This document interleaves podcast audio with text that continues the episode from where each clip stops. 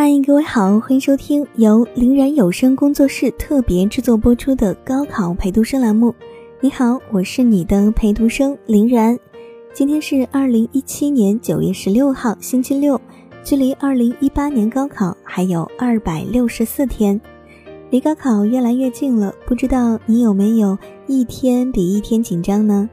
往年总是有一些所谓的差生，在这个时候开始着急了。他们对自己的怀疑远不比老师质疑他们的少，于是我的私信里越来越多的留言写着：“林然姐，我现在努力还来得及吗？林然姐，我是一个万年垫底的差生，我想考个好大学，可能吗？”你一定希望从我这儿听到“来得及”“完全有可能”之类的回答，因为你害怕我和你身边的人一样，说你是白日做梦。但是那些最后逆袭的人，一定是敢于做白日梦的人。今天故事的主角就是这样一位差生，一起来听作者陈其言的高三故事。我是一名敢做白日梦的差生。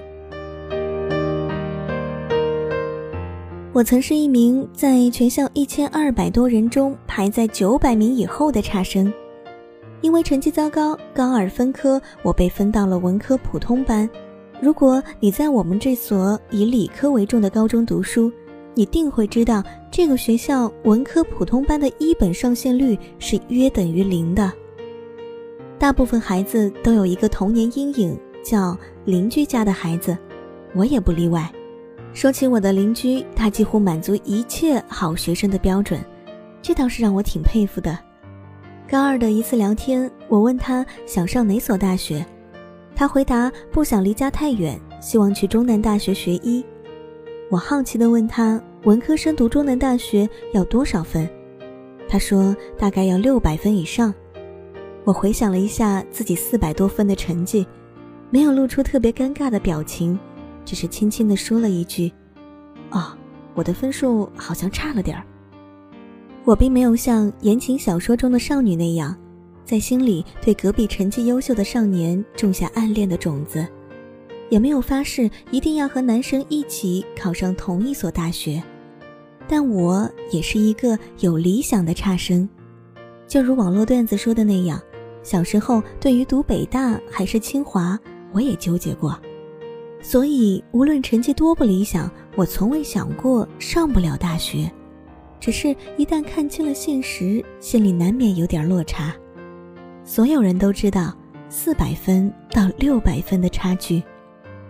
所幸作为一名差生，我唯一的优点就是敢做白日梦。当时的我执着地认为，我认真起来什么都做得到。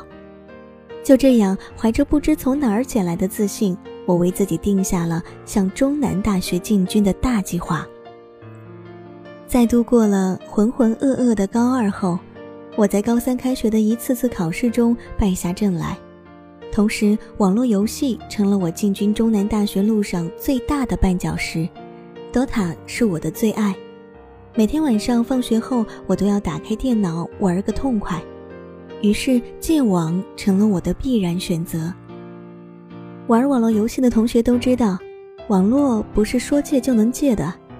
周围的朋友把 DOTA 实况玩得风生水起。我总是经不起他们的撺掇而跑去玩游戏，事后心里虽生出罪恶感，但丝毫消减不了 DOTA 对我的诱惑。在经过了无数次的心理斗争之后，我拔掉了家里的网线，决定专心投入到学业上去。可万事开头难，不说跟上老师的进度，单是课后作业我就已经应付不了了。决定不抄别人的作业后，习题册上的每一道题都让我无从下手。有时解答一道数学选择题就需要花费我半个小时的时间。为了对得起自己不玩游戏所承受的痛苦，我为自己制定了快速提分计划。在看了众多学霸的学习方法介绍后，我知道每一个科目的考试都是有规律可循的。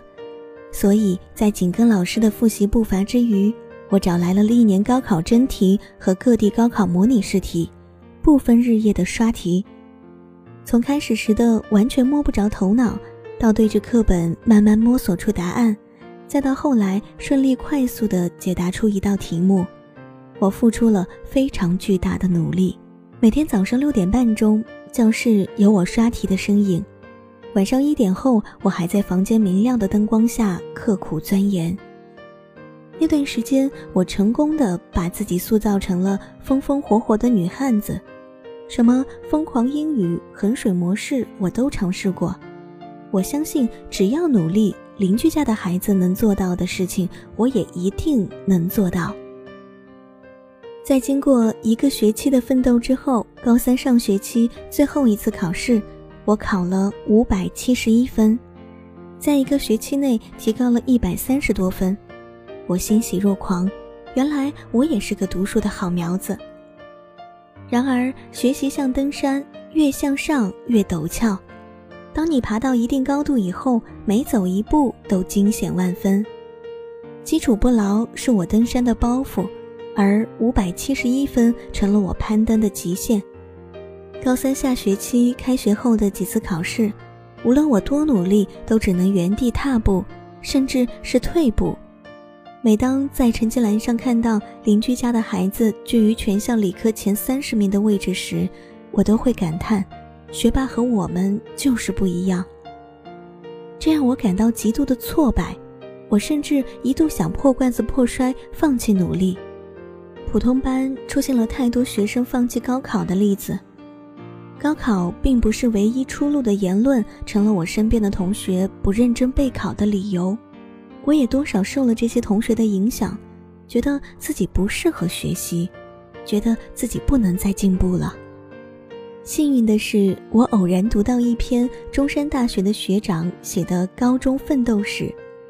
那篇文章讲述的是他通过高考前的一百天努力，收获了所有人意料之外的高考成绩，成为人们口中的高考黑马的故事。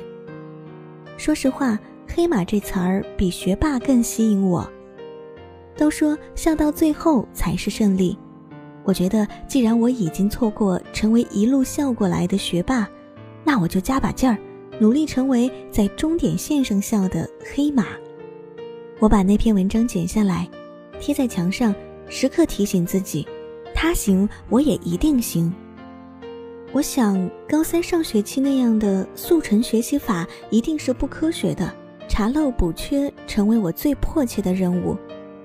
我一遍遍的看课本，一遍遍的背诵所有应该背诵的知识点。时间很紧迫，我成了各科办公室的常客。一遇到不懂的题目，我就死皮赖脸的去请教老师。有些时候，我也会为自己已经足够努力却没有进步而伤心。但是比起自怨自艾，我知道我更应该反省。是不是我的学习方法不对，钻了牛角尖儿，力气使错了地儿？我就这么一边反省，一边努力地走到了高三的尾声，最后以大无畏的精神走上了高考考场。在最后两天的考试里，我沉着应战，将我网瘾少女的乐观精神发挥到了极致，轻轻松松地度过了高考。直至现在，回想起高考那两天千军万马过独木桥的时光，我都觉得非常美妙。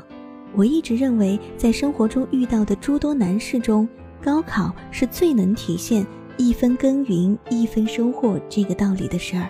人生那么多不如意，天时地利人和不会降到只会自怨自艾的人身上，命运只垂青于不甘于落后的人。我曾看到过一句话。不要在该奋斗的年纪选择去偷懒，只有度过了一段连自己都被感动了的日子，才会变成那个最好的自己。在把自己感动得一塌糊涂后，我在最后的高考中取得了六百一十一分的好成绩，打破了学校文科普通班一本上线率为零的记录。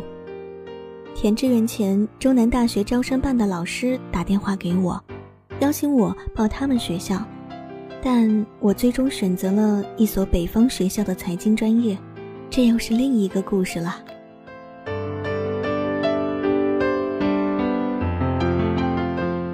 听完了别人的高考故事，不知道你有没有多一点点信心呢？如果你也有话想说，可以直接在下方留言，或者整理成文字发送至邮箱 warmfm at 幺六三点 com。具体的征稿要求可以查看微信推送，在微信公众号中搜索我的名字林然，比冷多一点的林，偶然的然，第一个是真的我。同样，如果你有什么小事儿在心里打成结、揉成团儿，怎么都解不开的话，欢迎打扰我这个陪读生。我是你的陪读生林然，我在我的城陪你走高三。我们下期节目再见，拜拜。